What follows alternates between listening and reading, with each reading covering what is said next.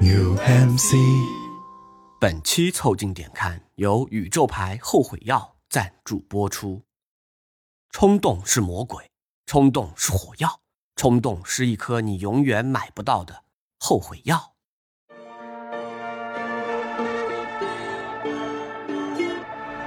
The bags under my eyes are packed, but I'm not going back to feeling sorry for myself now that I 凑近点看，屁事没干。这是宇宙模特公司的三个小兄弟为你带来的一个下午摸鱼、寻找观点的都市生活观察播客。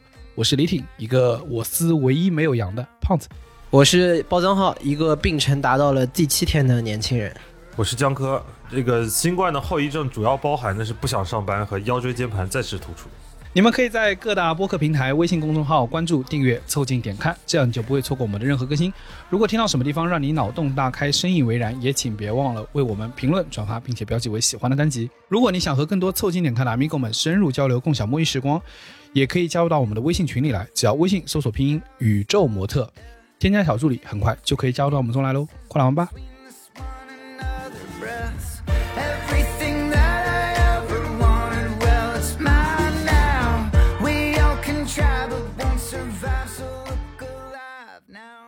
我跟你说，最近又进入新一轮减肥，啊，这个新一轮减肥呢，还是有很巨大的敌人，就是我们家楼下那个安徽料理。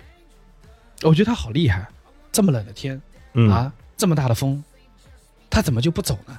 对吧？他也换个生意形态，那你不去支持他一下？是，对他怎么就不走？他在等你啊。对的，哎呀，就是就是每次不管什么点回家，对吧？你只要嗯，夜入深了，对吧？走过家，总想去总会有一辆小推车在夜市里头，对。用缓缓的蒸汽迎接你的归巢。你就听着他的那个勺和那个叮咣叮叮咣的那下叮咣那个，就在那个啊，配合一些火焰在你面前跳动。哇，高级的铁板烧。对，就是反正就是一直有这个偷吃的冲动。嗯，啊，说到偷吃这块儿，那我也是非常有心得，我不得不说。啊，不然你也不会我 从一个健美的男子变成今天这个样子了。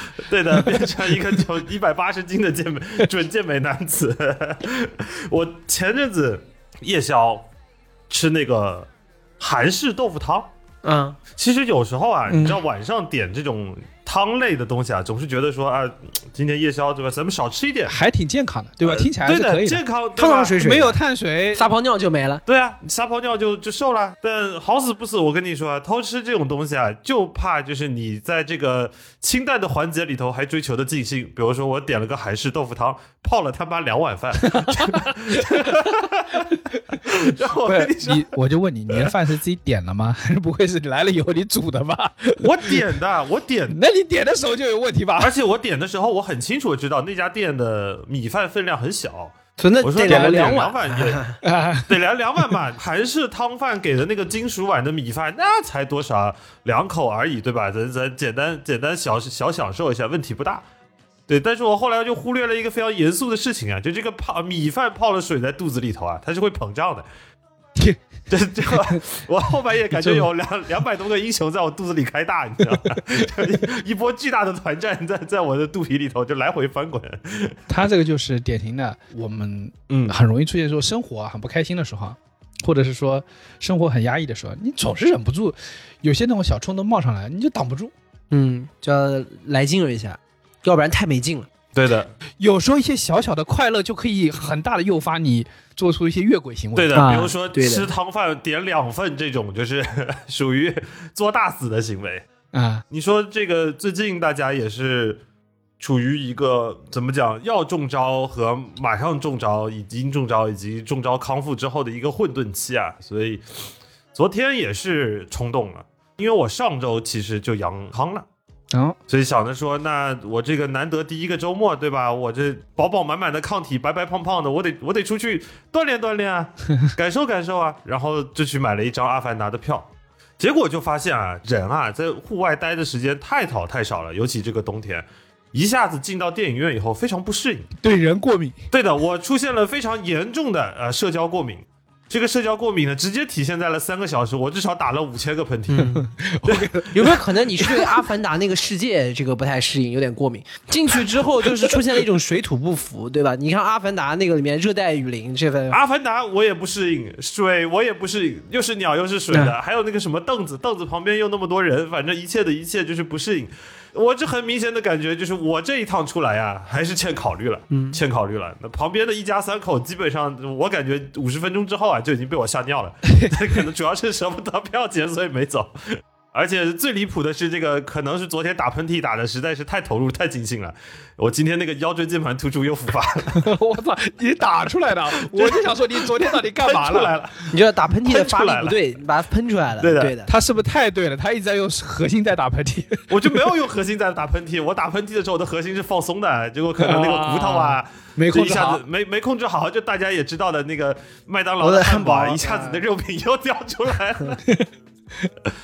真的是之前的那个生活状态维持了太久以后啊，一下子你出来的那种小动作，你不能承受一点的冲动。对的，不能承受一点的冲动。那主要是江科和那个包江浩这个阳呢还不一样，包江浩阳的很好，他是阳在整个工作日，然后江科啊阳在双休日，这是对血亏我跟你讲对我是那种真的是天选打工人啊！我是星期五的晚上开完了周会之后开始发热，哎呦，星期一的上午可太好了。星期一的上午出现了退烧的情况，一点就是非常非常痛苦，非常尴尬，就真的是一点都不耽误。就那个我复工的第二天，同事都惊了，说你不是昨天才改的签名说中招了吗？怎么今天已经开始回消息？所以我跟你说，就是人在这个受压抑的状态下的时候啊，那些冲动啊更加诱人，更加诱人。就所以说，人会常常有那种克制不住的冲动，嗯而且你仔细想，就是为什么冲动这么诱人，就是因为冲动的时候真真的能带来一些无可比拟的快乐，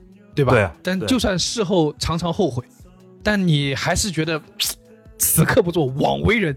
对的，对的，气气氛已经到了这一层。对啊，对冲动带来激情啊！你要是在这个气氛烘托到这儿了，不来这么一下也下不去，对吧？就嗯最容易产生这种冲动激情的场合，其实就是这个比赛啊。你像你最近大家应该都在看世界杯，啊世界杯季已经整个看到结尾了，对吧？是这个嗯足球比赛里面就容易产生各式各样的冲动，比如这个阿根廷对荷兰的时候，两边不就打起来了吗？啊，对的，最后好像是对着阿克那一脚犯规，我就印象特别深。整个荷兰队的替补席啊，对，就整个全就站上有一瞬间就感觉这是热热血足球，对对对对就闻名世界的球赛竟然会如此暴力，就全部他是真的是一股脑整个替补席冲上来，对对对，就完全跟这个香港的这个 帮派电影的里面出现的情况差不多。哎说到这个冲动啊，就是听过我们电台的朋友们啊，米狗们也知道，这个包浆号看球啊，一直是一个非常高度无法克制的状态。啊，对的，我是标标准准的，就是大家在看球里面评价这个人叫呃吓人捣怪啊，对的，那今年世界杯呢就很好玩。今年世界杯小组赛的时候，包浆号史无前例的遇到了一次极其严重的猛烈的、严重的 不知道什么怪病。那这个怪病呢，主要体现在包浆号当时他说话耐久啊，不能超过三分钟。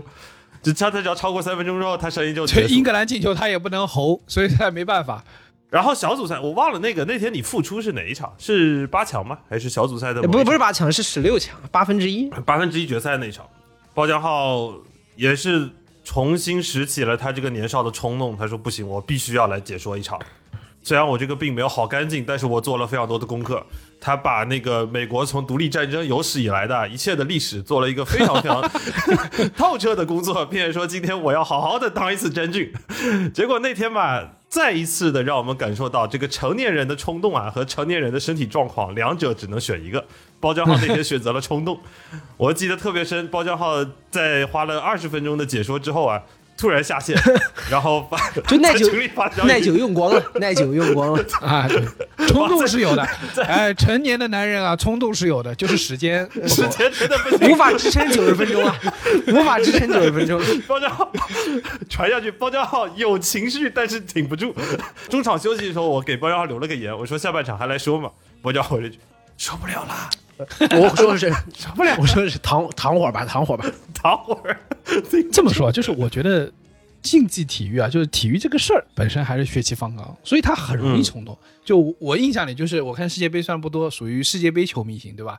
但是我还会记得，就很早那时候那个齐达内顶你的肺，顶马特拉齐，对他不是顶我的，他顶马特拉齐的。我就是很好奇，你那个好像是个决赛，是不是？大概的剧情就是马特拉齐骂齐拉内他妈和他的女性亲属，他姐对，他的他姐，就等于问候了一下他的女性亲属，而且传闻是马特拉齐，其实那一场呢，就嘴里面一直都不干不净的。就你可以想象一下，马特拉齐一个意大利人，就是为了这事儿，他可能之前还去苦心研究了一下这个法法语啊，法语 法语。马特拉齐在搞心态这一块，其实一直以来都是都是很有水准的一个一位球员。对的，那他手会不会有一个举个例子的动作？呃，会的，会的，会的。那一年世界杯本来马特拉齐他不是主力嘛，那个对，所以他上去可能主要就是看这个业务。反正就是后来马特拉齐在那届世界杯表现总体还不错，而且他那届最后意大利夺冠了，他还是最后五个他打平嘛他还是五，哦他还是对第一，他头球有破门，头球追平的那球是他。然后另外一方面他在最后的点球他还上了，对，而且还罚进了，对。马特拉齐脚法可以的，以前他在那个他虽然踢中后卫，但是他之前在球队也是作为那个任意球主罚手的一个角色的，他脚法还是可以所以就是齐达内顶不住啊，了。顶不住了，就是对的。你不能骂我一场吧？全场都在骂，怎么这个人嘴怎么就这么欠？就是 我真的是干死你，怎么只能足球场上有很多情绪的宣泄啊，无真的就是顶不住了。就你很难想象一个人的嘴巴怎么能够逼逼赖赖那么那么，而且这说明啊，这个球员一般肺活量很好，对吧？体能非常强。就是你足球高强度跑了一万米的时候，你要试试啊，你一边跑一万米，你一边讲讲话试试看。是的，就平常大家平常发一个什么自己夜跑的截图啊，五公里啊，什么叫打卡，然后夜。然后十公里是吧对？你试试，你这五公里一边跑的时候，你嘴巴在不停的八百标兵奔北坡，你跑跑看。那 你要你要能把这五公里跑下来，我佩服你。而且得边跑边跟旁边说：“你这个垃圾，我跑的比你快吧 而且大家还要注意啊，这个足球比赛为什么我们印象特别深刻？像齐达齐达内的那个回头一顶啊，包括说在那个之前世界杯上的名场面，切尔呃英格兰队的那个惊世的误判。造成全队的那种那种情绪上的疯狂的宣泄，都是在世界杯啊、欧冠这种重大比赛上，也是因为说这种大比赛啊，这些球员他的精神其实就是绷在那一根弦上，这时候发生什么事情都很很容易冲动像刚才说的，很容易冲！”动。大家是一个压着，就是我一定要表现好，然后拿到某一个成绩的那个状态，高压之下，嗯，对，你说一个正常的成年人怎么会想到在足球场的本方的门线上拿手把球打出去这种行为？但苏亚雷斯就干出来了，并且还发生过像苏亚雷斯咬人、苏亚雷斯扒人裤子等一系列的名场面。就竞技体育是一个必须要有激情的这样的场合，然后包括就是当两个球员相互碰撞了结这个之后，如果没有吹犯规，这个在这个裁判书上面会叫做竞技体育要鼓励激情的碰撞。啊它是一个充由充斥着在冲动边缘情绪而构成的场域，嗯，所以在这种场域里面，名场面就会特别多。而且它这种两种情绪呢，其实是一个相辅相成的概念。我举个例子啊，我们高中校运会呢，一般都会有一个压轴的节目，就是高二和高三会互相踢一场呃以年段为年段的比赛。这个时候，哦全校的同源都会回到看台上去欣赏这个比赛。那我们呢，作为这个福州三中啊，有史以来创下的一个记录，就是作为高二段队和高三段队同时两年把比赛都输掉的这种很神奇的。就是打上也打不过，打下也打不过。打下也打不过，很奇怪。但是我们找到了那一年我们激情宣泄的核心的一个点，核心点是什么呢？因为我们的那个断赛的主裁判是我们班主任，啊，他呢作为一个保留的节目，当我们踢到高三那一届的时候，我们突然意识到了一点。那也许是我们的三年唯一的可以理直气壮的对着班主任大喊：“你ピカチュウ。不会再说你什么的时候。 所以啊，我跟你说，如果大家认为，如果跟大家说高二啊是激情的足球、激情的碰撞，那么高三某种程度上，我们当时是想要带一些激情的碰撞，借着这个激情的足球宣泄出来的过程。平常的时候，只有班主任在抽你题目的时候问你会不会啊，然后很很难的出现了一个场合，你在场上突然对着他说你会不会啊？你会不会、啊？你会不会你不会，你下去。我记得高三那场比赛印象特别深，我们被吹了一个点球。那那一瞬间，我们所有的同学全部冲上来，指着那个呃我们的班主任当时的主裁判大吼啊，大吼一些不适合在节目上批发的合法球的 合法冲动。就有一瞬间，我感觉到他们带上来的不是球场上激烈的碰撞，是他们之前在试题上面激烈的不满，就是基本上都是有有有写会不会判？你会不会判？你不可能拿一个试卷跑来说你会不会判，但是你现在可以。对的。这就是竞技体育在平时生活中有趣的一些小花头和小冲动。不是竞技体育里面这种名场面，我估计大家是听的就比较多了。然后因为各种，比如说还有呃不还有包括一些这个什么球场暴力事件啊，啊包括比较严重的，像这个 NBA 什么奥本山宫殿什么。嗯但是我这其实可以给大家科普一个，我最近看到一个特别好玩的，就是在上个赛季法甲。呃，尼斯对马赛那场比赛当中出现了一次那个球场暴力情况。嗯，一说球场暴力呢，大家也想八成跟这个有冲动的人在这个是绝对分不开的。当时的情况是这样的，呃，马赛呢拿到了一个角球嗯啊，但是比赛呢是在尼斯的主场踢的。嗯，那这个马赛这边呢就是帕耶，大家对这个球员应该还有印象啊，就是原来在英超踢的非常好的这个啊，对的，在纽卡的时候，他也是名声不是特别好的一位，对，然后比较容易冲动的球员。对，然后完了以后呢，他就去罚角球。去罚角球了之后呢，然后这个有的时候有一些这个冲动的球迷啊，首先第一波这个球迷有就冲动了，他就把一些矿泉水瓶儿啊什么的就往球场里面扔，然后好巧不巧，就有矿泉水瓶砸中了帕耶，嗯。有。帕耶也不高兴，然后帕耶扭头反手就是一脚，哎，也是远程攻击，把这个矿泉水瓶啪一下子给踢回了那个看台啊，哎对看台呃，，那脚法可以的，对脚法非常的可以精准，在在他罚角球之前，先罚了一个矿泉水瓶儿，对吧？踢水瓶儿是我们喜闻乐见的少年时期活动。对的，然后完了，这就炸了马蜂窝了。首先第一，这个原来是一两个水瓶，然后那一瞬间，球场当中你敢还手？水平如雨下，你知道吗？哎，我我我这个要问一句话，这个水平多少还是应该要有点水的，不然他扔不到那。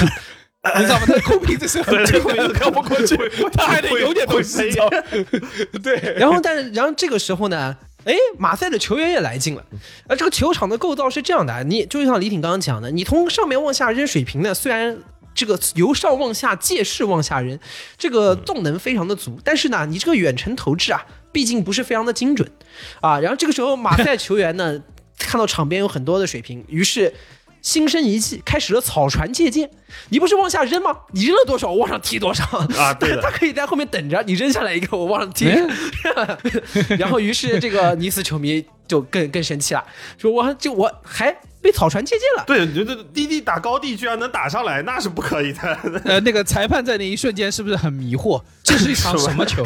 这是一场踢水平吗？对的，然后于是突然他们发现竟然远程不占优势，于是就开始召唤近战英雄，然后就开始翻越那个隔离栏，开始往下冲，于是就进入球场骚乱的环节，后面就不好不好收场了，然后就跟就只能吹停比赛。最后这场的这个球场暴力行为，以双方爆射水平，然后发展到双方互开无双，然后结束了 这次的行为，然后最后就是罚这场重赛，啊然后罚这场重赛之后，这个尼斯还被罚了分。还被罚了那个后面几个主主场空场进行比赛啊，球场暴力是不好的。但值得一提的是，这件事情的始作俑者帕耶也被禁了赛了。但是回头在这场的重赛之后啊，他在那场重赛当中打进了制胜球，这是他妈最狠的。练出来了嘛？也不白练，可见世界上所有的好的足球运动员都是从踢水平开始的。是的，但我不得不说啊，这种东西啊，也就只有在那种欧洲五大联赛，就要是在国内的球场，很难发生这种情况，因为基本上空水瓶子啊，就在你反应过来之前已经被阿姨先捡走了了。这阿姨想回头一脚踢空了，说：“哎，刚瓶子呢？刚瓶子还在我面前呢。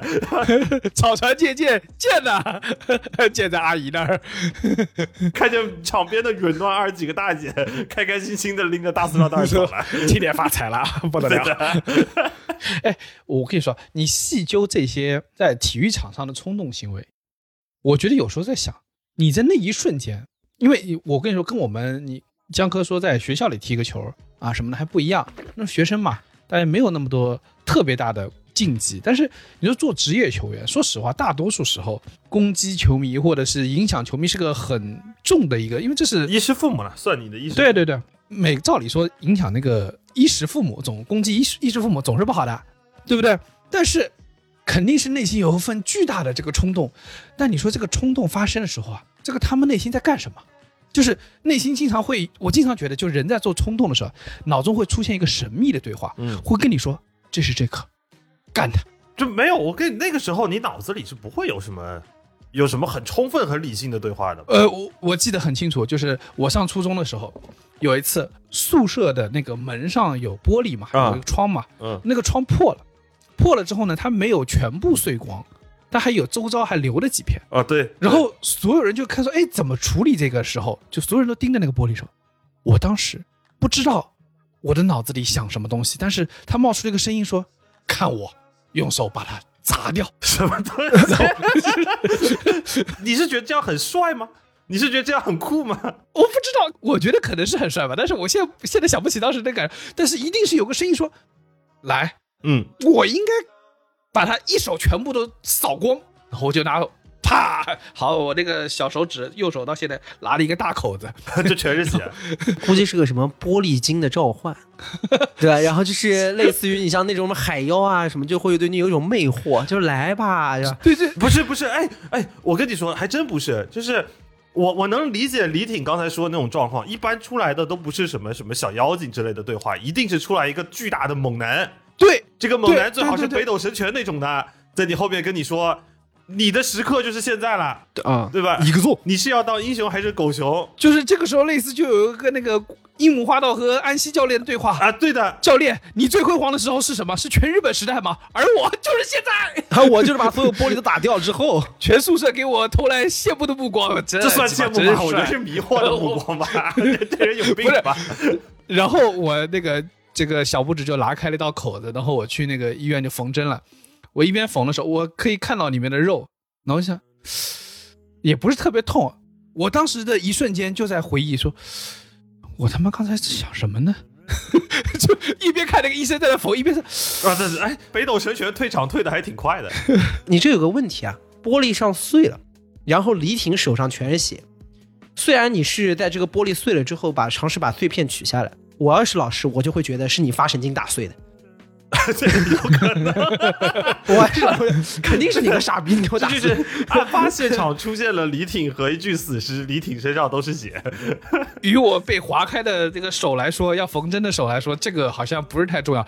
而且我当时你知道，哎，在在我看到我正在被缝的手的时候，我又产生了一些奇怪的念头，就是啊，我这是不是就不能考空军了？就是就是人类就是有一些奇怪的对话出现在那。呃，我我跟你有一模一样的一个体验啊，就是我在也是初中吧，忘了，有时候啊，就我印象特别深。我有一次回家的时候，嗯然后呢，就在我回到家，我要走过那个门卫室前面有两层小台阶的时候，正好碰见了有两位呃女同学。这两个女同学呢，平时也还是算比较熟，但也不是说关系特别特别熟络的那种。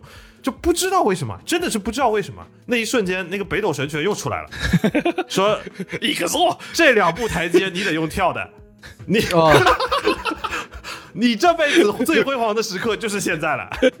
脑脑中又有一个跪下的那个樱木花道教练，你最辉煌的时候 是什么？全日本时代吧，而我就是现在。而我就是跳着过这两个台阶，然后我就我就想，我也不知道为什么，我也不是说暗恋两那两位女同学还是怎么回事，但那一瞬间，你甚至都没看到他俩的脸。我有我有有有，这个还是有的，打了个招呼的，就是打完转身。打了个招呼，然后跳上去了。对，打完回去准备去，那一瞬间脚突然不知道为什么双脚开始蹬地了，开始要有一个帅气的跨栏了。这两节台阶我要踩到中间那一节，我今天就是个孙子，我他妈必须一步过。而且最奇怪的就是，我印象特别深，我感觉我起跳的时候是帅的，但是中间我的两脚踏了一步，发现没踏在台阶上，踏空了。就在那踏空的一瞬间，樱木花道和北斗神拳走了，消失了，我大脑一片空白。我记得下一步，我脑子里听见噔的一声，然后我第一反应是：妈的，快跑！太他妈丢人了！妈的，快跑！教练，你这辈子最丢人的是什么时候？我就是现在了，我就我就是现在。我就赶紧回去。我真的是从头到尾就真的是一头都没回，我赶紧冲回家。到了家我才推开门坐到那个屋子里的时候，我突然才意识到疼，才意识到不对，才意识到一个点是，我跟我妈说说妈，我刚摔了一跤，手很疼。她说没事儿吧？我说，呃，导演没大事儿，就是动不了。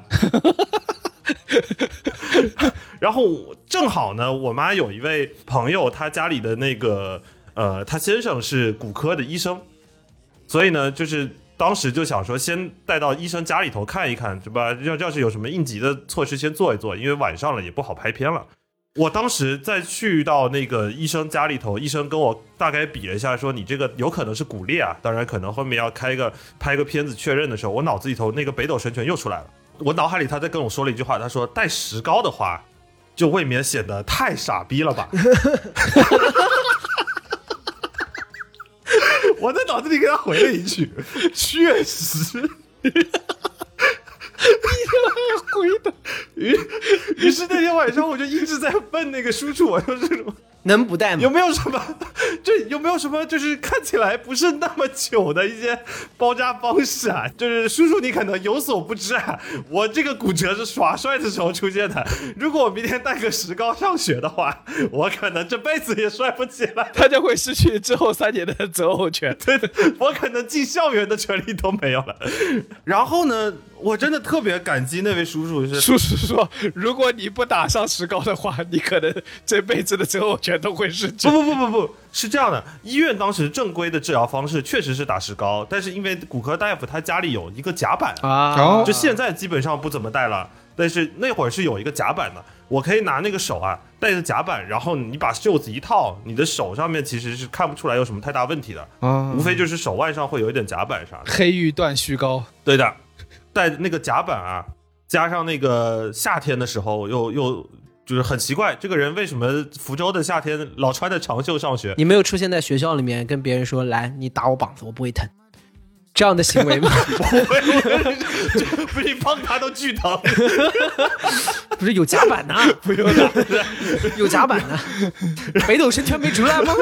回去的时候我还跟那北斗神拳对话，我说这样是不是看不太出来？北斗神拳说应该是不会太久的。我跟你说，就是大家真的，你们去回忆一下你们生活中那些冲动的时候啊，脑子里真的都有另外一个声音，只是大家现在可能很多时候忘记了，但其实脑中真的有那个声音。对，我再举个例子，我大概小学四年级还五年级，大家不是那时候课堂都是在那个就是教室都在走廊上嘛，那外面就是走廊。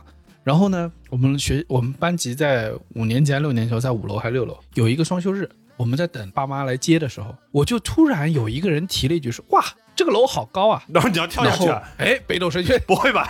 北斗神拳又出没有没有没有，这个北斗神拳有点太厉害了。不过你这出的是威震天吧？然后我们提出了个提议说，我看谁敢扒在楼道外面。啊 Spider Man 了，我感觉。换漫画了，这次不是北斗神拳，这次是进击的巨人，这自由之翼，他调查兵团。我我怎么感觉像那种蜘蛛侠站在那个地方？那个立体装置都是吊在城墙外面的，都是这个城墙好高啊。然后就你看调查兵团的站在上面，哎，掉就飞下去了。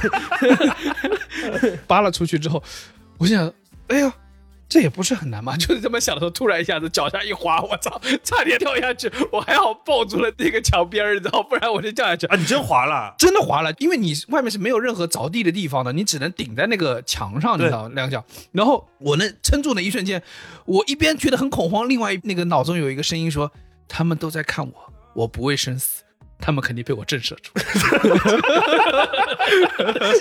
这边要加一个危险动作，请勿模仿，由专业人士演绎啊，不要模仿。谁是专业的？你说谁能想到，就我台三个人里头啊，这个作死行为最多的竟然是这个胖子，怎么说的？这看起来胆子最小，就是没想到八楼这个事情已经干过两三次了。有的时候有一些这个冲动的事情发生，还需要一点偶然因素。是啊，我们脑子里要常态化出现这些声音，右边他妈是个疯子，太可怕了吧？就就坏了，就坏了。我们刚刚不是说那个荷兰和阿根廷那一场，就是出现那种就是双方进入团战，然后所有的替补席人全部站起来往上冲，要去干对方那种那种场面嘛。嗯，我在现实里面也也出现过一次。有上过世界杯，我记得那时候我初中，我们那个时候学校呢，然后除了到高三了以后呢，还有一个预科班。那个预科班呢有好多外国人，具体我已经有点不太记得了，但我感觉可能是他们那个外国人来中国上大学之前的这个预科班，所以就是有有很多的韩国人，呃，然后这些韩国人虽然跟我们这个大家整个都在一个校园里面，但是他跟我们的管理体系好像不太一样，因为他毕竟不是我们那个对啊，出现了阶级的分化。嗯，后面就出现一个状况，就是他在学校里面很嚣张，就很抱团，就是嚣张的点是什么呢？比如说，比如抢抢篮球场啦，啊，在学校里面这个呃打饭插队啦，确实是比较不讨人喜欢，而且呢，也确实是出现了这种就是欺负低年级同学的情况，啊，对吧？然后就是你他专门去插那种就低年级女生的队，低年级女生的队，你看插男生的队他也不管欺软怕硬嘛，他就欺软怕硬嘛。啊抓女朋友前夫的卡什么乱七八糟的行为，那天就出现了一个导火的事件，当然这个事也不可考，据全校传闻，就是应该是有人在倒餐盘的时候撒到他了，然后他就很不爽，他就把那个餐盘直接扣到了那个另外一个低年级女生的一个身上。这事儿就引起了众怒，嗯，然后引起了众怒之后呢，一听这个感觉就，哎呦，民族仇恨上来了，那么你竟然在我国们仇家恨。中国啊欺负我们中国人，那还得了？然后于是就出现那个情况，说今天晚上我们一定要去修理他们一顿。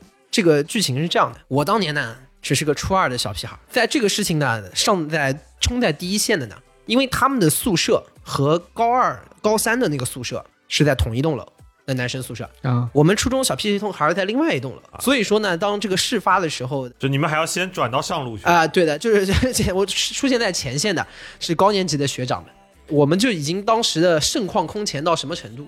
听说老师拦已经拦不住了，然后我们已经就那个队伍啊，在那个楼梯里面啊，已经一圈一圈一圈一圈排上去，要打韩国人的这个队伍啊，排的跟迪士尼一样。转着圈，你知道？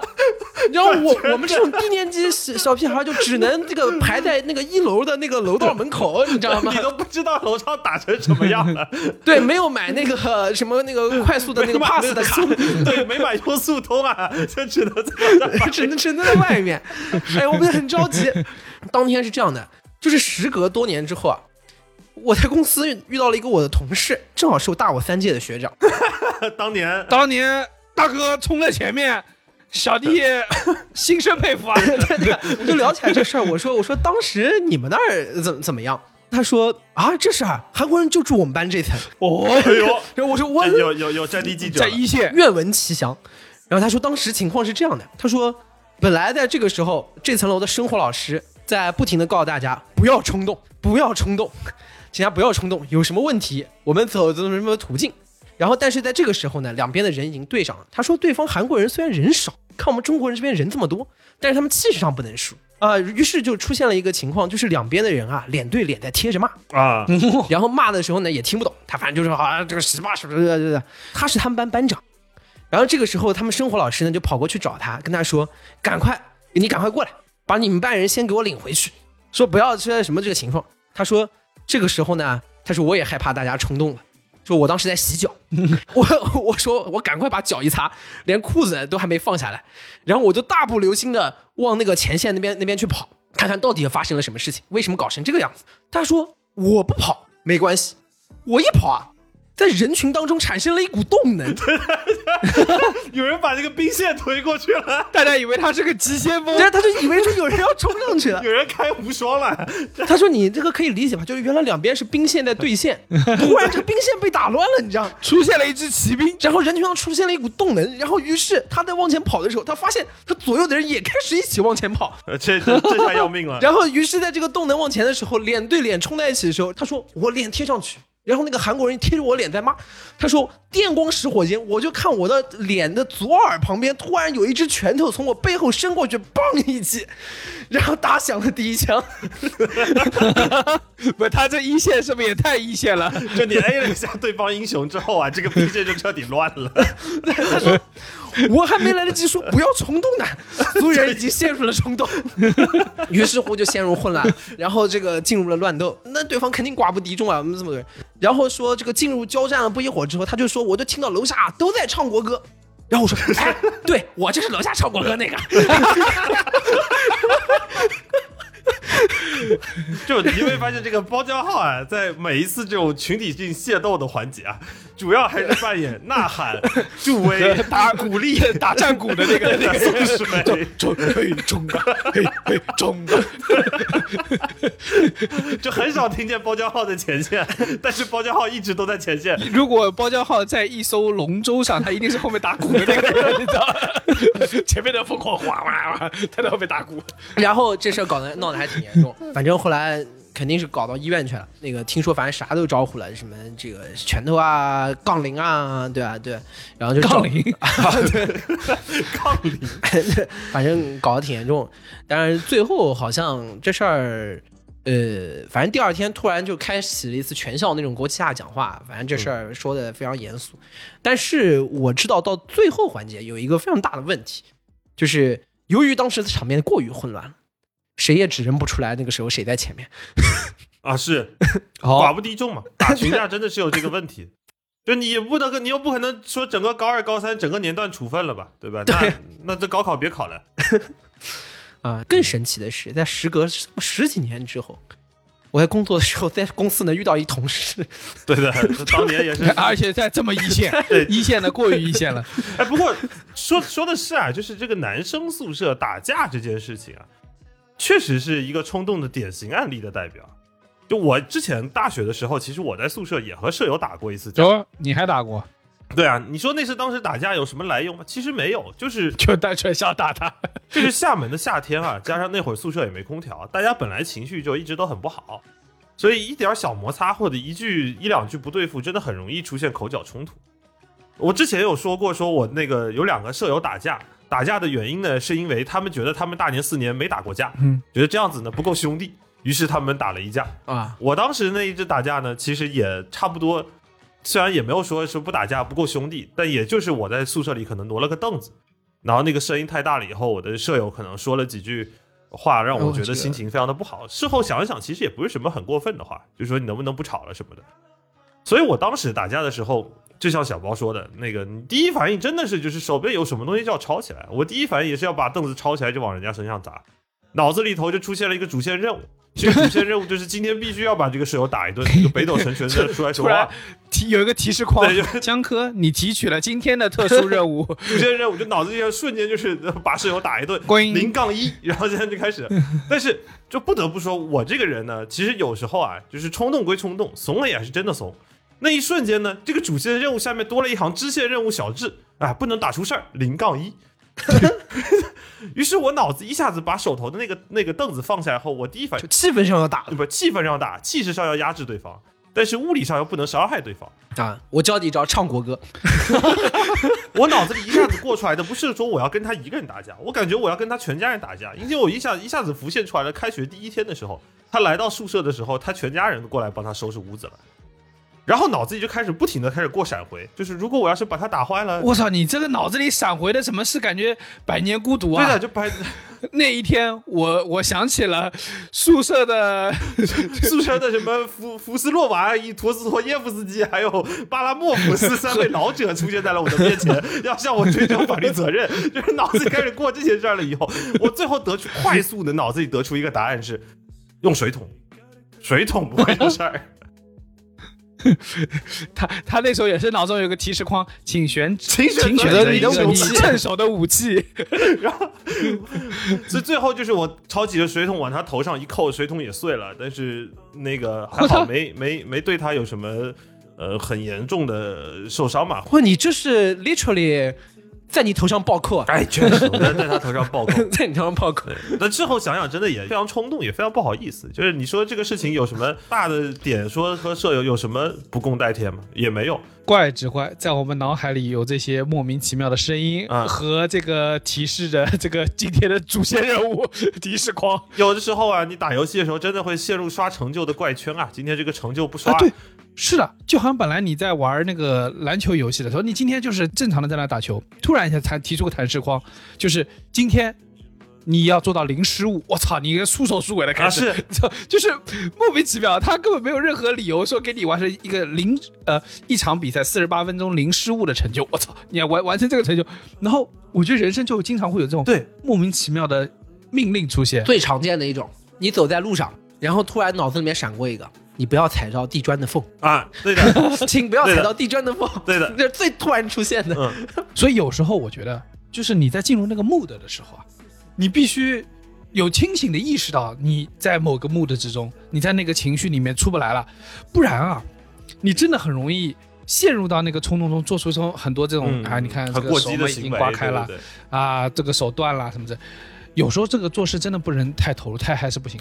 我不知道你们知不知道这个事儿啊，就是零二年台北的陈奕迅演唱会，嗯，陈奕迅太嗨了，就是这个歌迷要求他 uncle uncle 啊，贼开心，他又从那个舞台的一边哇跑到台上，然后他往地上那么一扑，就开了嘛，往前一扑，扑了以后站起来就，嗯，哎哇，从此以后陈奕迅只有一点五颗蛋。他是扑的时候被刮到了，是吧？撞到了有可能。我之前听闻说他是在什么舞台上掉下来，然后说这个、这个舞台的这个脚啊磕掉半个。我想这个舞台脚也太精准了，怎么能磕掉啊，这个很正常啊！我当时跨那两个台阶的时候，我也觉得这个不会有多精准嘛，我后来也也骨裂了嘛。但后来我看了，我回去看到了那个视频，我发现他并没有掉下来，他就是扑到了地上。嗯，扯到了，也可能是拉伤什么的。不不不不，就磕到地上，就是他那个可能比较松快吧，啊然后就啪。而且关键你也不知道舞台上有什么有什么东西。对，有有时候这黑灯瞎火的，一下子磕到很正常。你在家里面这个伤害性最强的东西，往往是你的床脚什么之类的。对的，嗯对的，哎，对对对对对对的。你说你在家走路走的好好的，突然跪下了，对吧？对，女朋友以为你求婚呢，其实你是在 向向你的床脚 认输。所以有时候你说这个太嗨了之后啊，你真的不知道会发生什么事情，很容易忽略这个风险的。我大学的时候，我上高等代数课的时候，我记得我当时老师和我们说过一个，就是数学历史上其实，呃，有一个非常有名的数学家叫伽罗瓦，嗯，然后我们当时还学了那个高等代数，还学了伽罗华定律。然后当时我们那个老师就在说完伽罗华定律以后，跟我们说，这一位年轻的数学大师，足于二十七岁，有，他在想出这个伽罗华定律的时候，只不过二十出头。嗯，然后如果他能够继续的活下去的话，他可能在呃数学史的造诣上面，其实也是一个响当当的一个头部的人物。但至于他为什么那么英年就早逝了呢？是因为他为了初恋的女朋友和一位军人决斗。啊，我这个也太不挑对象了吧？对的，他说只要我算的足够准，你军人你能有我宽。对的，这个这个也是不禁让我们想到，就是老话说得好，什么叫一力降十会啊？这你你算的再准，人家也是一拳的事情。我突然想到一个很很有名的例子，就是黑格尔在他刚就是做完他的辩证法之后，他抨击那个拿破仑，说拿破仑又怎么样？他所有的一切不都在我理性逻辑的框架之中吗？然后我心想说，这也就是没碰到拿破仑，拿破仑对的知道了，给他一大逼兜子。对，以拿破仑的身高，他也是一个大逼兜子给你打到一点五个蛋不是问题。扇扇了你蛋，让你逻辑一个，直拳将对方的腰子 产生了重创。对吧？这个就很多知识很丰富的人，有时候会产生一些莫名其妙的 这个任务，对不对？用理性打败他。用用他老妈子的话来说，就是你读书都读到哪里去了？怎么会想跟拿破仑单挑呢？I'm not relying, but I know what I want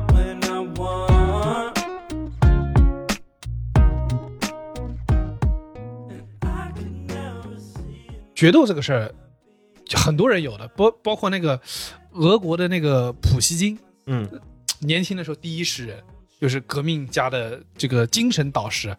他有个问题，这个老婆太漂亮，他的妻子叫做娜塔莉亚，是圣彼得堡的第一美女。嗯，那你想，著名诗人配上第一美女，哇，全城轰动，对吧？然后对，郎才女貌。对啊，娜塔莉亚非常喜欢他，可是呢，这个名声在外啊，就很多人垂涎他，包括什么沙皇沙皇那个尼古拉一世都垂涎他，所以做了个局。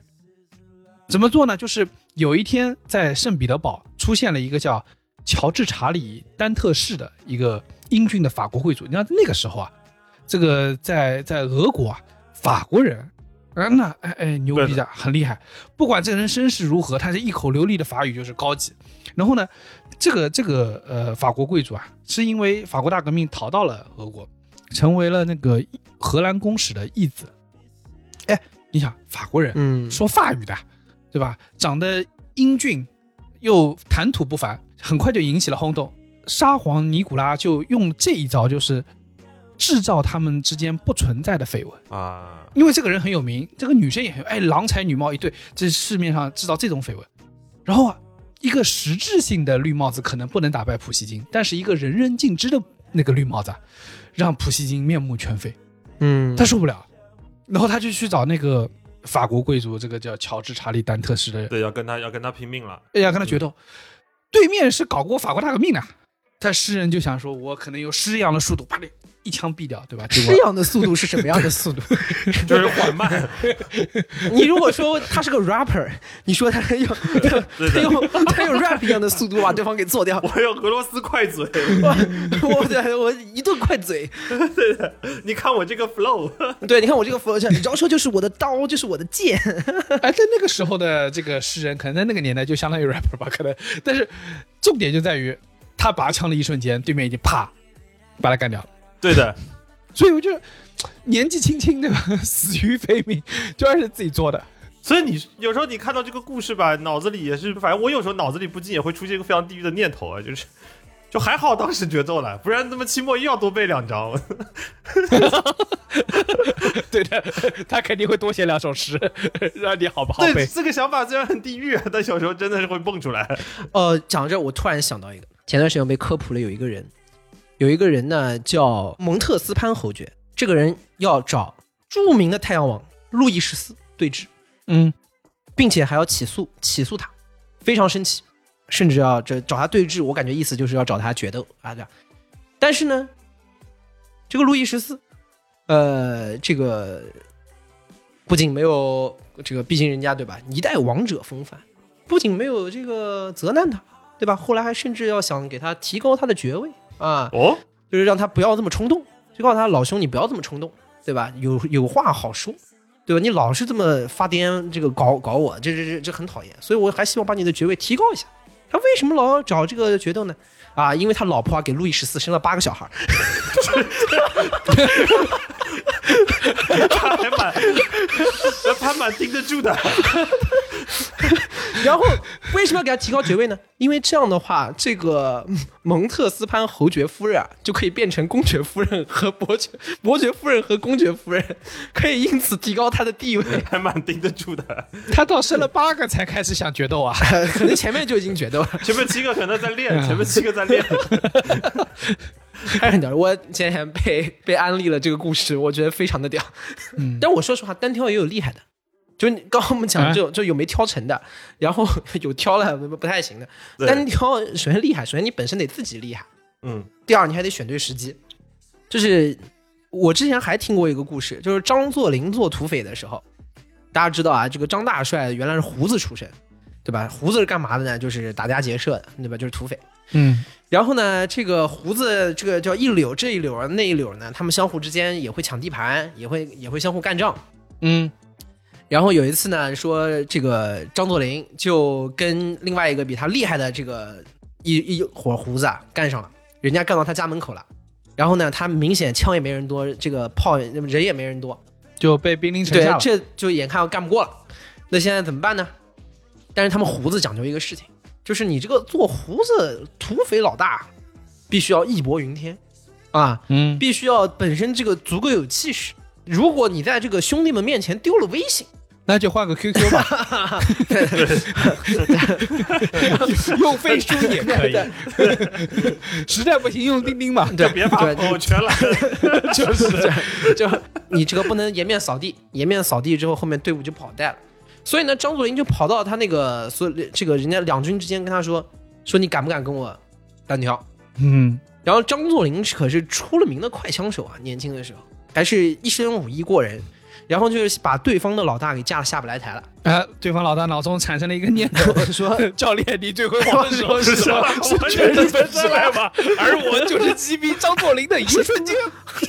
说来啊，然后后来两边就是各走，就是就找人裁判啊，各走多少步是吧？然后回身啪一枪，好像张作霖也被打到了，但是没致命，然后对方一枪被撂倒了。而且根据那个当时的规定，就是你原来已经兵临城下要收编了一个小小的土匪武装，哎，根据当时的规矩，张作霖这一枪打完，他所有的兄弟和队伍都要跟他。哦，对的，他不是说你就把大当家抬回去反向吞并了对，反向吞并了。哎，这个只能说他对对面的脑子里产生了一个不该出现的任务条，这个还是这个还是很强的。但对方是值得后悔的这么一个事儿，但是呢，也没有机会了。所以说，这个冲动这个人还是有点呃，令对的，人恐慌就代价有的时候有点大。啊。就当代价足够大的时候，就不要那么冲动。哎，所以有的时候你遏制住冲动也很重要。在美苏冷战的时候，哎呦，那个冲动不得吧？呃，就是好几次是濒临这个就完犊子了。啊，就手已经放在那个按钮上了。对的，你说这个跟张作霖单挑冲动，也就死他一个人。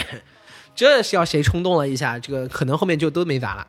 我操，当时情急最严峻的时候，就是那个时候，古巴导弹危机，然后呢，美国封锁古巴，对古巴进行禁运，但是呢，这个时候苏联就是有船队要通过，那这个时候呢，呃，有一个苏联潜艇就在它这个封锁的这个范围内。那这个封锁出现了这个情况呢，那美国也很紧张。你有个潜艇突破我们的这个封锁线了，那这个时候时候时候那怎么办？当时白宫的指示是说，用这个深水炸弹，专门去炸这个鱼雷的这种炸弹，去把它逼的浮上来，啊，逼浮上来，就是不是真的把它炸炸掉，而是说就把它在它周围去吓他一梭子。对，嗯炸它炸一下，告诉你你现在要浮上来了。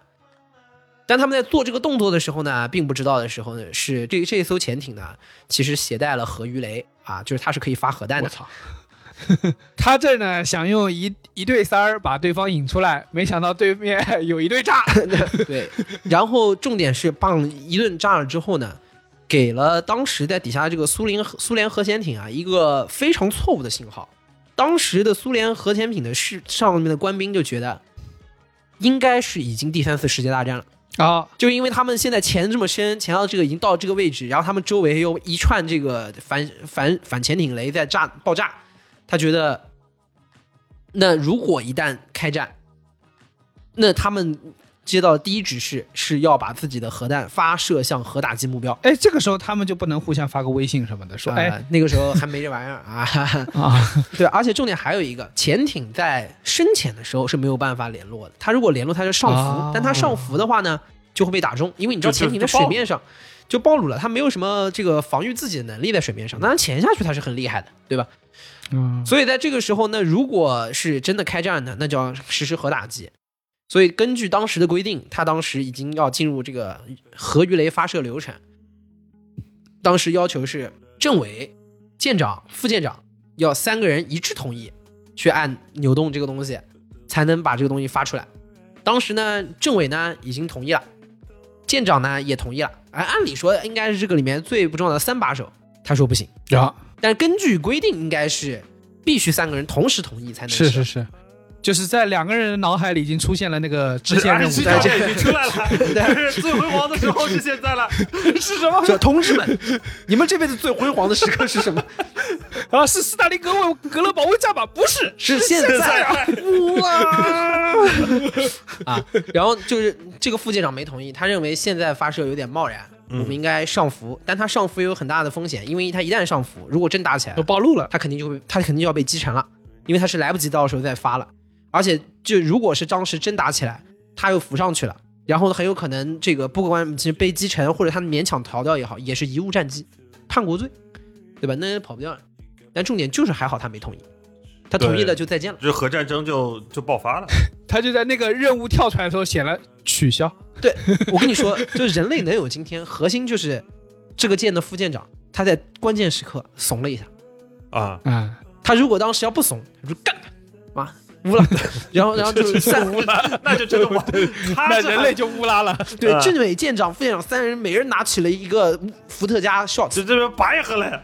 干了，我们同志们。干了，同志们，污啦，对就结束了他们要乌拉，我们就完了。就是就就结束了。只能说啊，大家以后千万要注意，就是在你们脑中如果出现了这个支线任务的这个那个任务提醒的时候啊，有必要的情况下审视一下这个对，任务内容，好好看着，好好 好好读一下，别不要盲目成就点确认。和接收。对，呃还有一种可能，刚刚就是这种这个副副舰长啊，他本身冷静住了，跟大家说大家不要冲动。哎，这个时候旁边有一个拳头从他的 脸旁边 打了出去，直接把这个按钮按了。咋啊，这也这这这就要命这也不行了。啊对，然后不得不说，这最后时刻啊，其实那个政委跟舰长啊，还能遵守这个规定啊，就说明他们还是克制住了，这也算是某种程度上的克制。但我我觉得啊，这个冲动呢，也不全然是坏事。嗯，有时候我觉得，好的冲动呢，就是留下了我们很多很深刻的回忆，然后最后塑造了一个今天的自我。就比如说，小时候你跟女同学啊逛操场，逛着逛着，对不对？你表白了，哎，就牵个手，手牵手是不是啊，你还没那个冲动，对吧？现在可能就现在就能好好的不用去踩缝纫机了嘛。但是你当时有冲动的时候，也能留下来你在狱中美好的回忆。这么想也是，对吧？那时候也是就是莫名其妙出现了一个任务条，对吧？就是哎牵他，但是呢，嗯你想不牵他，可能成绩会好一点你没有你不签他，成绩也不会好。啊你想是吧想想想，关键是这个，我是觉得有的时候啊，有些事情啊，你冷静分析还是值得做的，但是你冷静分析之后就没有这个机会了。哎，对的你，说没有这个冲动，这个播客都不会有。这个播客不就是我跟包浆浩在楼道里百无聊赖的一个一个冲动临时定下来的一个事情？就给你来一梭子。结果不就是这三个男人每个周末聚在一起来一梭子，听起来也是非常的恶心。但是你说冷静分析，说做播客这个事情，你说这个行业要投入多少，要干嘛，也能搞，但是最后你会发现，哎，少录了好多节目，也少了很多很有趣的回忆。对对啊，少了很多快乐，少了精神的出口。其实我说实话，最近最感同身受的一些冲动就是，呃，前段时间，比如你还去打打球、踢踢球，身体锻炼的时候，包括玩飞盘啥，你经常会萌生那种，这把我能接住的，这球我能投进，这人我能过掉的错误的预估，你知道？然后往往在这个时候，你会突然发现你的身体啊，已经跟不上你脑脑脑子你的脑子跟不上你的决心。你的决心也变得也没有多大坚定。对的，然后于是乎你就会突然发现，哎，啊闪着腰了，对的，你浑身上下 然后就很很快就会发出那种哎呦 这样这样的状态，就是这不就是我今天的状态吗？对的，打个喷嚏得得得哀嚎五分钟就。是年轻的时候，很多事儿会被记得，除了他反复的被自己从存储记忆的地方提取出来之外，我觉得另外一个点，就是因为你正是因为有那些独特的代表冲动的高光时刻，所以那些事情才能被记得。嗯，不然的话，很多事情其实可能生活就会变得很匮乏。你不可能记得某一道题，记得某一个呃试卷怎么做，你不可能记得那次打扫卫生的时候你扫的特别干净，更多的只会记得那些有冲动的那个时刻，所以他才会构建自己。然后我那天看到了那个向彪老师写的一篇文章，叫《中国人像蜂鸟，震动翅膀悬在空中》，什么意思？他说他讲了一个悬浮的概念，就是我们这个生活在现在这个当下的状况下，生活不构成意义，它只是个手段。但同时呢，我们的未来的目标和呃，我们的未来和目标又是不明确的，所以我们才会焦虑。什么意思？就是我们现在在做这件事情，我们都是在为未来的某件事情在做，因此我们忍受了很多东西，我们承受了很多的压力。就是往大了说，呃，中国整个社会很多人都在悬浮的，悬浮的就是在哲学意义下不做当下的这个深刻思考，一切现在发生的事情都是为了未来的某一件事情，所以你要努力去做，不做你未来可能那个目标都达不到。但是未来到底能不能达到，其实你今天也不知道，所以他对你的这个诱惑力是存在的，可他对你的牵引能力很弱，所以你现在做的时候，你为了达到那个目标，把现在所有的乐趣全部都放弃了，把你现在所有的冲动全部都放弃了，最后，当万一那个目标没有被达到的时候，你会发现一事无成，嗯，就你会发现你什么都没有，这就是我们现在的状况，就是你为了更好的明天，你逼迫自己舍弃很多事物，对你的人生就只剩下那个主线任务。对你只有那个主线任务，你的脑子里出现的每一次那个莫名其妙的今今日任务条，都被你点了不接受不，接受，对被你点了取消。勾掉了啊！你的时间线收束了之后，你的人生会变得单薄。对，因为你对现在在做的这件事情不用认可，你只要想着未来你会收获什么东西，所以最后变成什么？最后变成就是我们今天所有人都为了一个现在让我们可能未必开心的事情，但是在不断的做，然后我们每个人都很难过，但好像又不得不做。所以我在想说，我们可能有时候可以换一种路径。那个香彪老师提的呃另外一个观点叫做把自己当做方法，尝试不要太关注自我或者自我的未来，而反过来通过自己这个介质去了解这个世界。他举了个很好的例子，让我感受非常深。他说，比如你在打球的时候，你在跳舞的时候，你要跟别人协作，你是知道自己在这个中间扮演的角色的啊，你是要传球的人，你是要投篮的人，你是要给别人挡拆的人，你是要跟别人跳舞要协作的人，你高度的警醒自己的存在，但是没有自我，你是为了这一盘棋，这是为了这一场比赛，为了这一群人的共同的某一个目标在奋斗的时候，那个时候你很快乐。嗯所以说，我觉得总结起来就是，你要以肉身去介入这个世界，首先尝试获得经验的快感，而不是想着一个终极的抽象目标，那个目标都不知道我能不能最终给你带来一个回报，但是你始终在为那个目标舍弃自己所有的冲动，最后你会发现你的回忆起来就会变成你的生活匮乏。就是包江浩说，我们现在打球啊什么之类的，我们可能已经没有十几岁的时候、二十岁的时候那么灵活了，不是自己想做的那件事情，能跳的那个高度，自己就能一定能够到了。这么说，你可能跳出来那个支线任务已经不多了。说直白一点啊，给你冲动一把的机会可能也没有那么多，对能跳出现成的机会和资本越来越少了。我们现在更多的时候，其实做的事情是，比如说互助生活的下限。嗯，我倒不认为大家很多的时候是为了一个 great good，对所以在这个里面我们会感到疲劳，甚至你很多的时候，当你不停的会觉得，难道维持就是唯一的目的吗？嗯所以有的人为什么会看开了呢？为什么会遁入空门呢？因为就是会有一种啊你根据当中的这个因果轮回啊，你可能看的是说他可能找到一个终极的意义是 afterlife，嗯就是我是为了下辈子，我是为了下辈子，所以说我这辈子所有的事情就把它合理化了。是的，你看，这是一种就是就自我开解的一个方向。但它的本质是否定了当下。对，但它本质否定了，就是说你当下的意义就没有了。我们不是说那种想法是错的，但是确实你就牺牲了你的此生嘛，对吧？你的此生就是这样相应来说被牺牲了。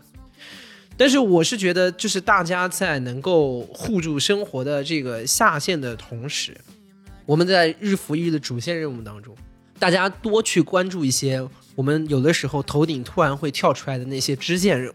但是啊，大家千万也这个不同的 Amigo 还是不一样。如果你手中握的是那个美苏争霸那个核子弹，那你倒是的确也不用太关注那个，对的，还是要 还是关注一些主线任务。但是该怎么我猜的就是我们大多数人呢，应该没有掌握那核子弹按钮，所以就也还行，对吧？对的，有冲动的机会，咱冲动一把；再不冲动呢，啊，你看都磕成这样了，可能就老了，可能就老了。对的。You make it seem like it's all about me. And you ask for things that I never even dream of. You're so entitled, what you're doing ain't right. And that chip on 以上就是本期凑近点看的全部内容，感谢收听。更多需要你凑近点看内容，你可以在微信搜索“凑近点看”，关注我们的公众号；在微博搜索“宇宙模特公司 UMC”，宇宙模特公司 UMC，你可能在未来看到更多神秘的内容。除了小宇宙，你在苹果播客、网易云音乐、QQ 音乐、汽水、Spotify、喜马拉雅搜索“凑近点看”，也都可以找到我们。欢迎你给我们留言投稿，当然我们也不一定采用。以上。